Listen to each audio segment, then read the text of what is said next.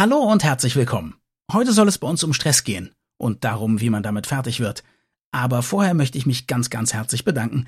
Über 5000 Menschen haben jetzt schon das Gehirn und der Finger gehört und darüber freuen wir uns sehr.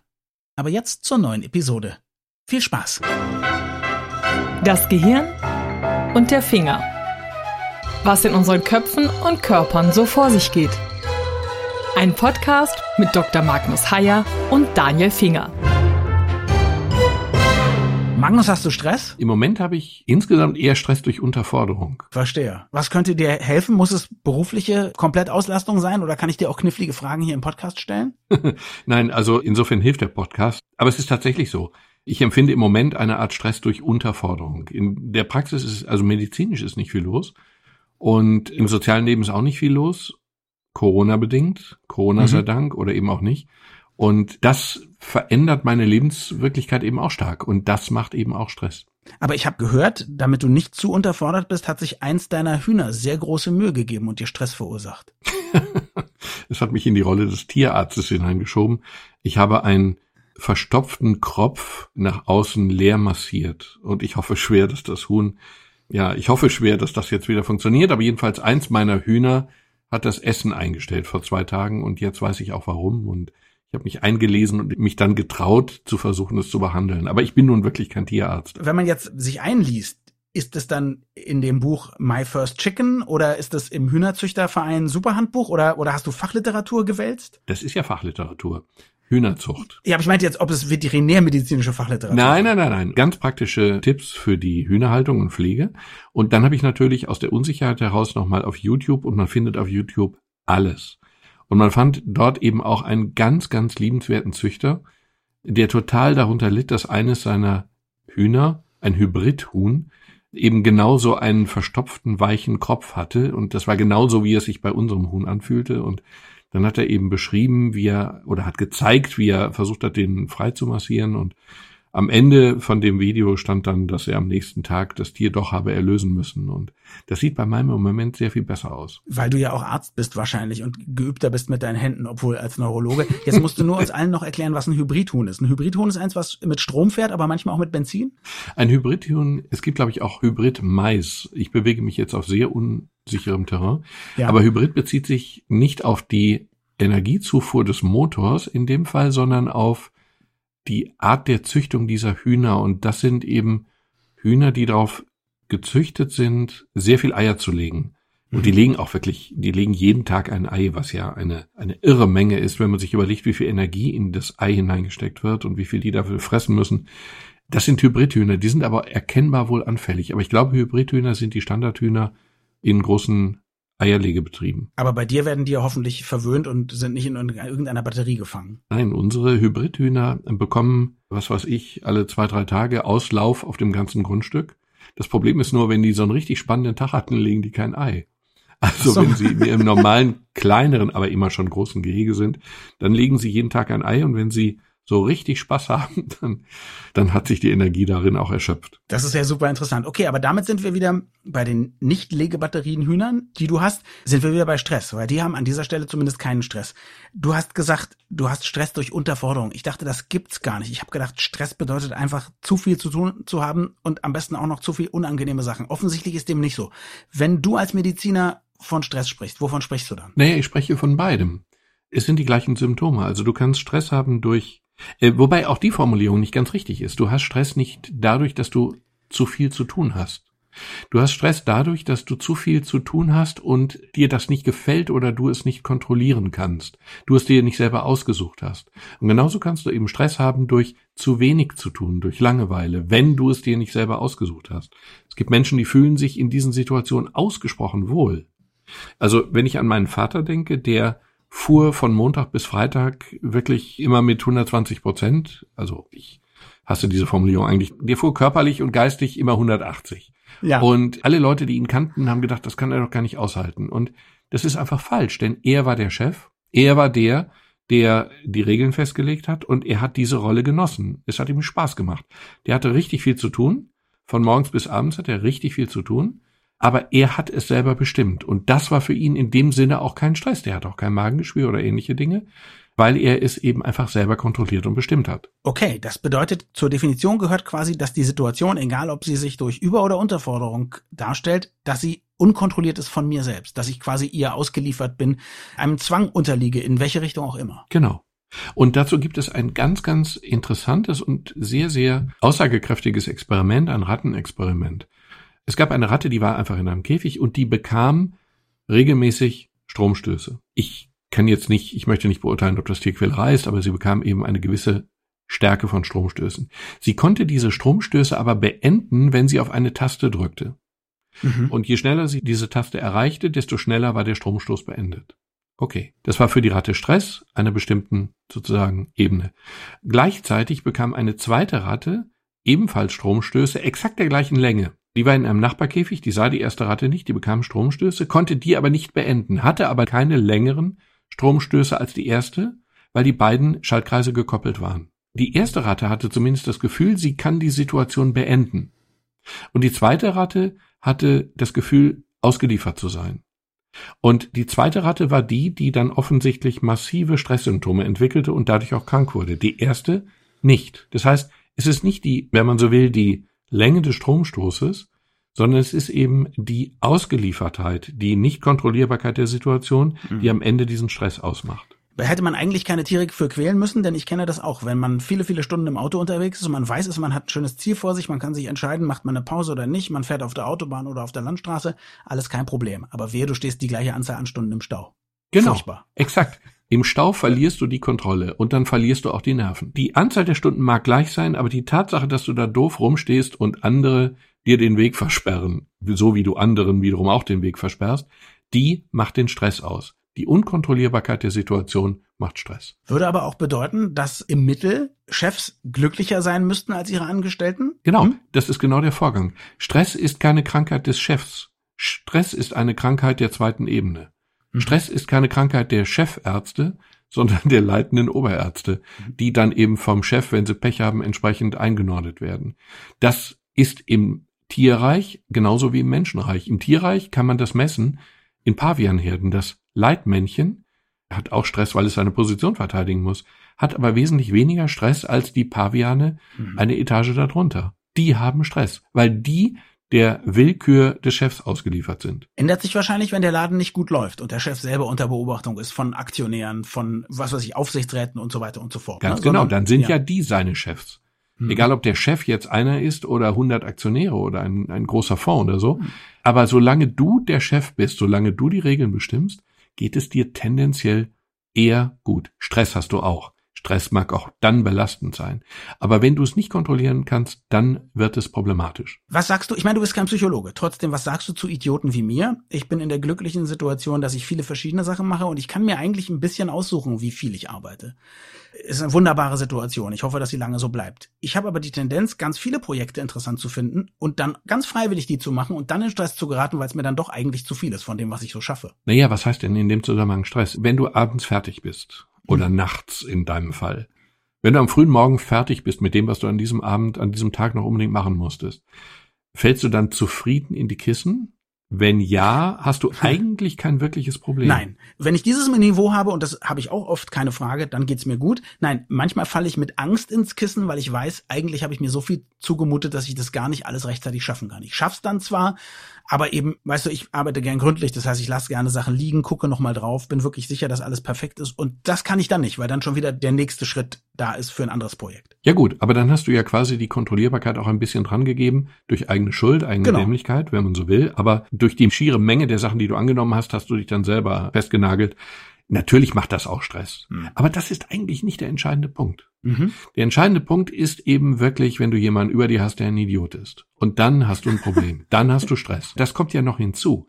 Der Idiot führt ja möglicherweise oder mit großer Wahrscheinlichkeit dazu, dass die ganze Sinnhaftigkeit des Verfahrens sehr in Zweifel gezogen wird. Klar. Wir haben ja Idioten, die dümmer sind als wir über uns. Und das führt ja noch dazu, dass die ganze Arbeit unbefriedigend wird. Wenn man überhaupt einen Job hat, der einen mit Sinn erfüllt. Es gibt ja, glaube ich, viele Leute, die einen Job machen und schon am ersten Tag, weil sie einfach das Gefühl haben, sie müssen diesen Job machen. Ich glaube, das wird mit der Zeit besser. Ich glaube, meine Generation, unsere Generation ist schon eher dabei zu sagen, nee, ich möchte auch was haben, was mich erfüllt und die jungen Leute erst recht. Aber trotzdem gibt es ja immer noch genug Leute, die sagen, um Gottes Willen, ich bin froh, wenn um 15 oder 16 Uhr dann irgendwie Schluss ist. Ja, und wenn ich damit glücklich bin, dann ist es genau der richtige Weg.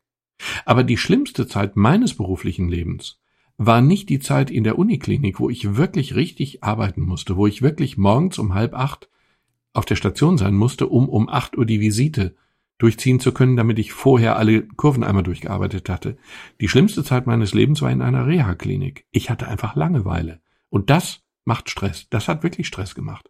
Ich hatte Langeweile und ich hatte nicht den Eindruck, dass die Arbeit so richtig sinnvoll war. Ich will nicht gegen Reha-Kliniken sprechen. Weiß Gott nicht.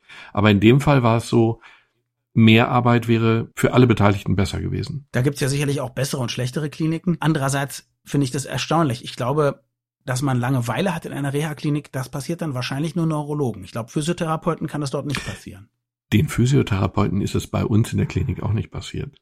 Aber wenn du jeden Tag nur einen Patienten aufnimmst oder zwei, und wenn das alles dieselbe Routine ist, und wenn du sozusagen auch dieselben, weil es spezialisiert war auf einen bestimmten Krankheitstyp, wenn du irgendwann auf der Metaebene dir selber zusch gelangweilt zuschaust, wie du an denselben Stellen dieselben Fragen stellst und dieselben Witze machst, dann ist es vielleicht ein bisschen wenig kreativ. Aber natürlich ein toller Schritt der Selbsterkenntnis. Insofern gratuliere ich dir dazu. Was passiert denn im Gehirn, wenn ich Stress habe? Im Gegensatz zu, wenn ich einfach nur ganz viel zu tun habe, aber das geil finde, weil ich das alles selber bestimmt habe und das Ergebnis toll ist. Also zunächst mal muss man sagen, dass der Stress ja ein durchaus physiologisch sinnvoller Vorgang im Körper ist. Stress heißt einfach, der Körper stellt sich auf eine Situation ein, die problematisch zu sein scheint. Stress heißt Gefahr im Anzug. Stress heißt, ich stelle mich ganz archaisch und das funktioniert eigentlich immer noch so, wie es in der Frühzeit der Menschheitsgeschichte passiert ist. Ganz archaisch heißt es, ich bin in einer Situation, in der ich bedroht werde und jetzt muss ich mich darauf einstellen, entweder zu kämpfen oder wegzulaufen. In beiden Fällen mhm. wird die Stressakte aktiviert. Es werden Hormone ausgeschüttet. Diese Hormone sorgen dafür, dass die Muskeln gut durchblutet wird, dass der Puls steigt, dass die, der Blutdruck steigt, dass die Lungenkapazität steigt. Ich bereite mich jetzt auf eine starke Aktivität vor, sei es im Kämpfen, sei es im Laufen. Und das ist total sinnvoll. Und in diesem Moment verändert sich auch im Gehirn sozusagen die Verschaltung. Also in diesem Moment geht es eigentlich ums Grobe. In diesem Moment ist es so, der präfrontale Kortex, der sozusagen modernste Teil unseres Gehirnes, direkt hinter der Stirn, der Analysen macht, der Abwägungen macht, der schwierige Entscheidungen fällt, der hat in diesem Moment. Der die Entscheidung wahrscheinlich in der Regel sowieso nicht fällt, weil andere Sachen wie Ängste uns viel stärker Ja, Moment. Treiben. Und der immer im, sozusagen im Widerstreit mit den eher archaischeren, eher emotional und instinktgesteuerten Bereichen immer konkurriert, der tritt in dieser Situation stark zurück und die anderen Bereiche, die Instinktbereiche, dominieren plötzlich das Geschehen. Also wenn jetzt vor mir ein Säbelzahntiger steht, dann ist nicht die Zeit zum Abwägen und Diskutieren, sondern zum Zuschlagen oder Weglaufen. Und das kriegt das Emotionszentrum viel besser hin und das Unterbewusstsein viel besser hin. Der präfrontale Kortex hat in dem Zusammenhang tendenziell ein wenig Pause und wird durch die primitiveren Areale überlagert. Und diese Situation ist in einer Stresssituation sinnvoll. Wir funktionieren da sehr gut. Wir funktionieren sehr schnell und sehr effektiv. Das Problem ist nur, wenn die Stresssituation eben nicht nach zwei, drei Stunden oder zwei, drei Tagen vorbei ist, sondern nach zwei, drei Jahren immer noch anhält. Dann haben wir, mhm. dann haben wir ein Problem, weil all diese Parameter, die auf diesen akuten Kampf eingestellt sind, immer noch fehlgesteuert sind. Und dann verändert sich im Körper eben einiges, was hochgradig ungesund ist. Was ist das? Das sind eine ganze Menge Dinge. Es ist zum Beispiel so, das Immunsystem wird zum Beispiel runtergefahren. Das Immunsystem wird in dem Zusammenhang auch nicht wirklich gebraucht. Das merkst du daran, dass du in längeren Stressphasen kriegst du Herpesbläschen. Kennt jeder. In mhm. Prüfungen, unglücklich verliebt, wie auch immer, plötzlich hast du Herpesbläschen an der Lippe oder sonst wo. Und diese Herpesbläschen sind nur ein Ausdruck des schwächeren Immunsystems. Einfach deswegen, weil die Herpesviren haben wir sowieso immer im Körper.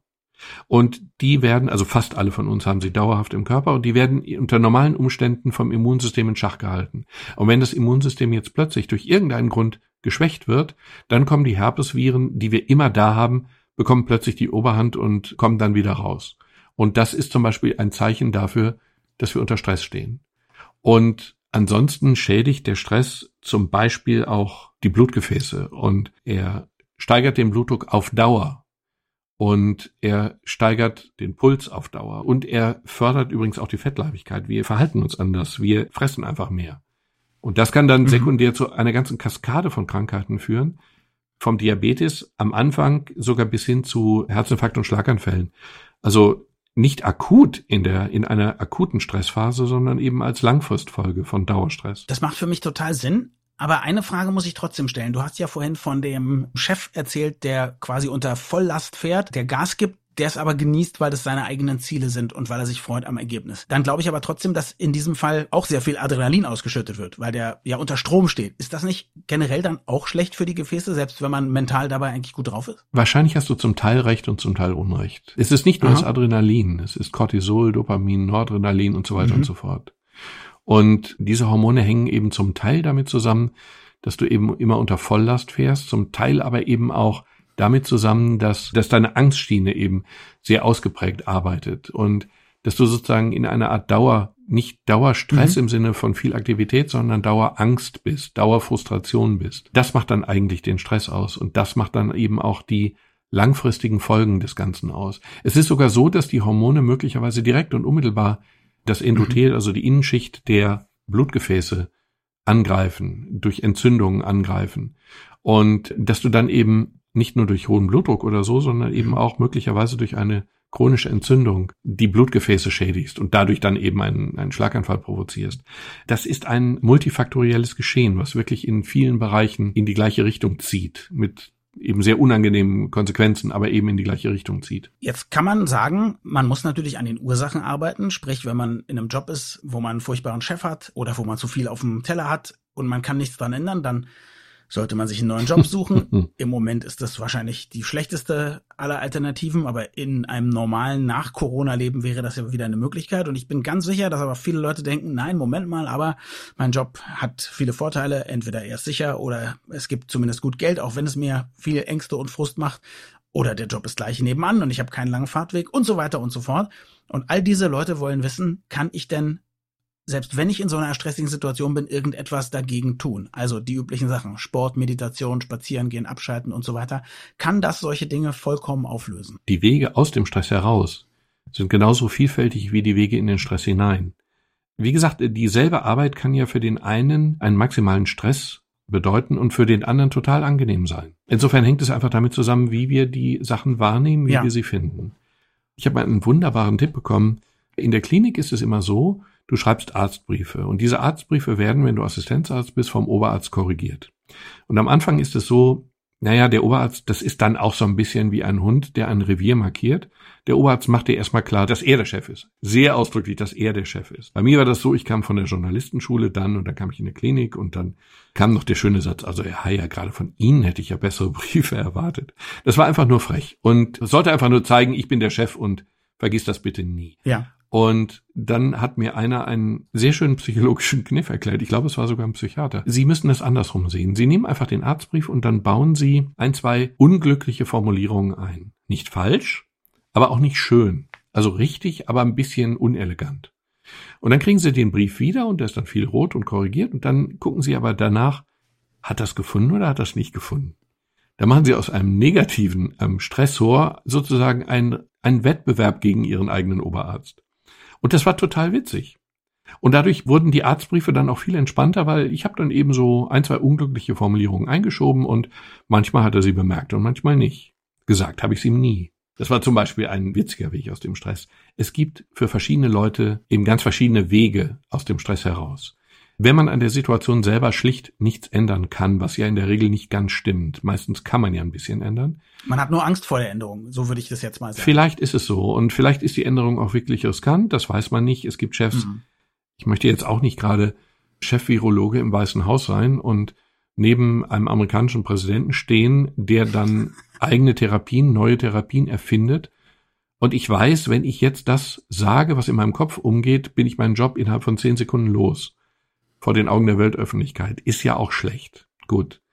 Was kann ich tun? Es gibt Leute, für die ist Sport der Weg aus Stress. Ich gehöre dazu.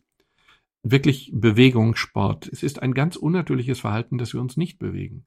Hm. Und klassische Naturvölker, die also wirklich das zehn bis hundertfache unserer täglichen Bewegungsleistung hinter sich bringen, haben einfach weniger Stress. Es gibt natürlich viele Faktoren, aber das ist nur einer davon. Ich habe neulich bei einem Vortrag Frank Busemann kennengelernt, den Zehnkämpfer. Sagt dir vielleicht was? Ja, ich bin kein Zehnkämpfer, aber ich habe den Namen schon mal gehört. Frank Busemann, der ist ein Phänomen. Der ist ich weiß nicht, wie alt er ist. Der mag so vielleicht 55 sein, plus minus. Ich weiß es wirklich nicht genau. Vielleicht ist er erst 50 oder sogar ein bisschen drunter. So ungefähr. Und dieser Frank Busemann hüpfte da über die Bühne rauf und runter und bewegte sich wie so ein kleiner Springball und der kann einfach nicht still sitzen. Und war gleichzeitig der ausgeglichenste Mensch, den man sich überhaupt nur vorstellen kann. Mhm. Frank Busemann ist ein Phänomen, weil der war immer Zweiter. So hat er sich selber dargestellt. Der hat oh, immer ja. nicht so richtig gewonnen, der hat immer so fast gewonnen. Der stand dann immer kurz vor den ganz großen Sieg seiner Karriere und dann hat er einen Muskelfaserriss oder so. Alles war gut gelaufen und dann kamen die 110 Meter Hürden oder so, eine ganz komische Distanz und dann plötzlich irgendein so Faserriss und dann hat er sich da mit Panzerband oder so einem Tape oder so und dann ist er das gelaufen unter Hormonausbrüchen und ist dann da durchgekommen und so. Und dieser Mensch macht einen unfassbar ausgeglichenen zufriedenen Eindruck und er hat auch gesagt, er macht eben einfach Sport weiter, er kann nicht ohne. Mhm. Neben ihm saß übrigens Professor Grönemeyer, der in allen Punkten, die ich jetzt genannt habe, das exakte Gegenteil von Frank Busemann war. Klammer zu, die ich gar nicht aufgemacht hatte. Frank Busemann beweist, dass Sport ein wunderbarer Weg ist, um, um Stress abzubauen. Jeder muss seinen eigenen Weg finden.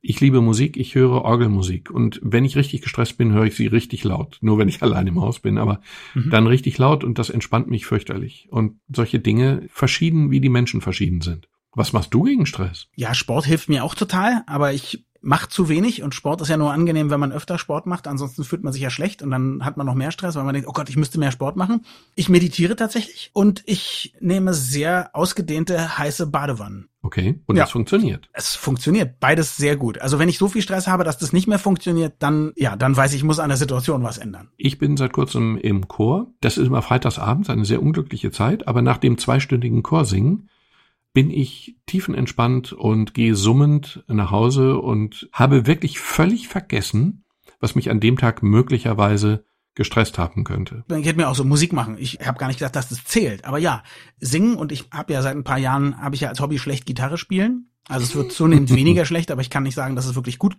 geworden wäre. Ja, auch das entspannt mich total. Ich gehe alle drei Tage in die Sauna, was ich auch als sehr angenehm empfinde, wenn man in der Sauna liegt und richtig schwitzt, wenn man bei 90 Grad richtig schwitzt. Das ist auch eine sehr, sehr gute Methode, Stress abzubauen, wenn man es liebt, wenn man sich dort entspannt, wenn man sich einfach gut fühlt und man rechtzeitig rausgeht. Und dann bleibt natürlich am Ende immer noch große Mengen Snickers, wenn alles andere nicht geholfen hat. Ach so, die Schokolade, die habe ich völlig vergessen. Große Mengen. In der Medizin gilt ja immer die Regel, viel hilft viel bei Schokolade gilt die Regel nicht. Da gilt die Regel nur sehr viel hilft viel. also ich verstehe. Dann stimmt es schon wieder. Ja. Ich halte ja nichts davon, Stress mit Alkohol zu betäuben. Und wenn, dann muss es Schnaps sein. Dazu sage ich jetzt aber nichts. Ich wollte noch auf eine, einen anderen Aspekt, den du gleich am Anfang gesagt hast und den wir bis jetzt, wahrscheinlich bin ich dran schuld, noch ein bisschen vernachlässigt haben, sträflicherweise. Du hast gesagt, Unterforderung kann genauso viel Stress machen wie Überforderung. Und jetzt sind wir in einer Situation, wo viele Leute unfreiwillig unterfordert sind. Nicht nur, dass sie wenig zu tun haben und wenig Sozialkontakte, davon hast du gesprochen. Sie haben möglicherweise dadurch auch noch ökonomischen Stress, weil sie nicht wissen, wo das Geld herkommen soll. Ist das der gleiche Effekt wie das, was wir eben besprochen haben, oder ist das noch schlimmer? Weil wir ja scheinbar erstmal gar nicht wissen, wann wir überhaupt wieder Kontrolle über, über unser Leben erlangen. Es ist genau aus dem Grunde, den du genannt hast, wahrscheinlich noch schlimmer, weil wir eben, wir haben überhaupt keinen Einfluss. Beim, bei meinem Arbeitsplatz kann ich ja möglicherweise versuchen, die Gesamtsituation zu ändern. Wenn alle Stricke reißen, kann ich auch kündigen, wenn ich es mir erlauben kann. Vor Corona kann ich nicht weglaufen. Ich kann ja weltweit nicht weglaufen. Dieses Virus beeinflusst mich, egal wo ich bin, in welcher Situation ich bin, allerdings sehr unterschiedlich. Auch da ist es so, dass diese neue Lebenssituation einige Leute in keinster Form unter Stress setzt, sondern sozusagen neue Energien freisetzt. Ich gehöre dazu, glaube ich. Genau, du ja. gehörst zu meinem Erstaunen dazu, weil du dich einfach an die neue Situation gut anzupassen scheinst und daraus eben sekundär Honig zu saugen scheinst. Und weil ich mir ja sonst immer zu viel vornehme, jetzt fallen einige Sachen, die ich mir sonst auch zu viel vorgenommen hätte, weg. Also bleibt das übrig, was ich gut bewältigen kann und das ist immer noch genug. Eben. Ich kenne einige Leute, bei denen das so ist Mhm. die jetzt einfach die Dinge machen, die sie immer machen wollten und bei denen das dann eben auch funktioniert. Ich kenne einige Leute, die plötzlich ihr Geschäft verändern und durchaus erfolgreich oder gar noch erfolgreicher sind als sonst. Mhm. Wir haben in äh, Kastrop einen Italiener, der einen unglaublich, einen ganz, ganz kleinen Laden hat und nur Mittagstisch. Und jetzt kannst du bei dem Essen bestellen. Du kriegst es in der Tüte und es wird dir durch den Plastikvorhang durchgereicht. Und der ist sehr zufrieden. Also es funktioniert für ihn offensichtlich, Mhm. weil im Moment eben viele Leute trotzdem irgendwie Mittagessen wollen und auch mal ein bisschen was Warmes oder so. Ich finde, bei mir überwiegen einfach die Nachteile. Aber daran sieht man ja im Grunde auch, wie stark Stress von dem subjektiven Empfinden abhängt. Nicht nur von der objektiven Situation, wenn ich jetzt mit Kindern, die nicht mehr in die Kita können, in einer kleinen Wohnung ohne Balkon und Garten eingefärcht bin, dann habe ich wenig Möglichkeiten, das nicht als Stress zu empfinden. Klar. Aber die allermeisten können die Situation ja ein bisschen strukturieren und variieren. Und da hängt es ganz offensichtlich wirklich stark davon ab, wie ich mit der Situation auch gefühlsmäßig umgehe, ob ich sie als schlimm empfinde oder vielleicht als nicht so schlimm oder als gar nicht schlimm, so wie du. Merkwürdige Leute, so wie du, aber es gibt sie. Ich zum Beispiel genieße, dass meine Kinder mit mir eingesperrt sind, was sie nicht genießen. Aber es ist klar, sie sind Teenager, sie wollen natürlich, das Letzte, was sie wollen, ist Zeit mit ihren Eltern verbringen. Aber Ja. ähm, ich, ich find's schön, weil logischerweise möchte ich nichts mehr als Zeit mit meinen Teenagerkindern verbringen. So hat jeder, der eine hat sein Päckchen zu tragen, der andere profitiert. Wir haben vorhin ja über den präfrontalen Kortex, also diesen vorderen Stirnlappen gesprochen. Ja. Und ich wollte dich fragen, ist der präfrontale Kortex eigentlich der, der meint, dass er die Entscheidungen trifft? Genau. Der präfrontale Kortex ist der, der glaubt, dass er der Chef im Ring ist. Was er nicht ist. Aber er hat die Illusion, er sei es. Manchmal ist das auch. Wenn wir analysieren und aufgrund einer Analyse entscheiden, dann war er der Chef. In der Regel entscheiden wir aber ganz anders. Sind Analysen nicht dafür da, um das zu rechtfertigen, was wir emotional haben wollen? Korrekt. In der Regel ist es so, dass die Entscheidung längst gefallen ist und wir sie uns dann rational schönreden. Und wenn eine Entscheidung sozusagen aus dem Bauch heraus, was nicht der Bauch ist, sondern sozusagen das Unterbewusste, das nicht bewusste Gehirn, wenn eine Entsch- Entscheidung in diesem Sinne aus dem Bauch heraus gefällt wurde, dann ist sie mit großer Wahrscheinlichkeit sehr viel klüger, als wenn eine Entscheidung wirklich einer längeren Analyse folgte und dann gefällt wurde. Insofern intuitive Entscheidungen sind ja keine Entscheidungen, die ohne das Gehirn stattfinden. Sie sind eben nur Entscheidungen, die ohne das Bewusstsein stattfinden. Man kann sich darauf sehr gut verlassen. Und wenn man diese unterbewussten Entscheidungen wirklich suchen will, dann sollte man lange überlegen, was man tun will und dann eine Nacht drüber schlafen und dann am nächsten Morgen genau auf das hören, was man dann im Kopf hat. Ich werde jetzt eine Entscheidung aus dem Bauch heraus treffen, die kann ich aber wunderbar mit meinem präfrontalen Kortex rationalisieren, wenn es sein muss. Du bist unterfordert und hast zu wenig zu tun. Es hören möglicherweise Leute zu, die entweder noch Fragen haben oder tatsächlich Probleme. Da könnte man doch zwei zusammenbringen, indem zum Beispiel die Hörerinnen und Hörer eine Mail schreiben an mail.gehirnfinger.de und du meldest dich dann und hast etwas mehr zu tun in deinem Leben. Wäre das nicht schön? Ja, ich liebe Leserbriefe und ich beantworte Leserbriefe immer und ich würde es selbstverständlich in dem Fall auch tun. Also wenn Sie Fragen haben zu Stress und wenn Sie glauben, dass der Neurologe dazu etwas zu sagen hat, was er noch nicht gesagt hat, jederzeit und gerne. Wir haben jetzt viel über Überforderung gesprochen, vielleicht über schwere ökonomische Situationen auch, aber nur touchiert haben wir, ich habe gesagt, wir haben nicht so viele Sozialkontakte. Es gibt ja Leute, die haben gar keine, leben vielleicht nicht in einer Partnerschaft, das heißt, die sind einsam. Ist das auch eine Form von Stress? Das ist sogar eine der relevantesten Formen von Stress. Das ist eine Form, die sehr verbreitet ist und eine Form, die auch wirklich mittlerweile als eigene Krankheitsidentität betrachtet wird, die also wirklich in sich krank macht, nicht über Umwege, sondern tatsächlich in sich. Einsamkeit ist wahrscheinlich ein richtig großes gesundheitliches Problem pandemischen Ausmaßes. Das klingt jetzt etwas theatralisch, aber ich meine es tatsächlich so. Also Einsamkeit, es gibt wenige Leute, die sehr glücklich sind mit ganz wenig Kontakten. Aber die allermeisten sind es nicht. Die allermeisten, die sehr wenig Kontakte haben, haben diese unfreiwillig. Wissen die das immer? Denn ich beobachte Leute, die ich für unglücklich halte, die aber zumindest vorgeben, mit ihrer Isolation ganz zufrieden zu sein. Und ich meine jetzt nicht die Corona-Zwangsisolation, ich meine sozusagen das im normalen Leben auch.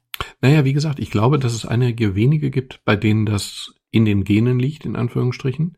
Ich glaube aber, dass die aller, allermeisten, auch die, die sagen, dass sie sehr zufrieden sind damit, das nicht so empfinden. Es gibt eine, eine geradezu bildlich schöne Untersuchung.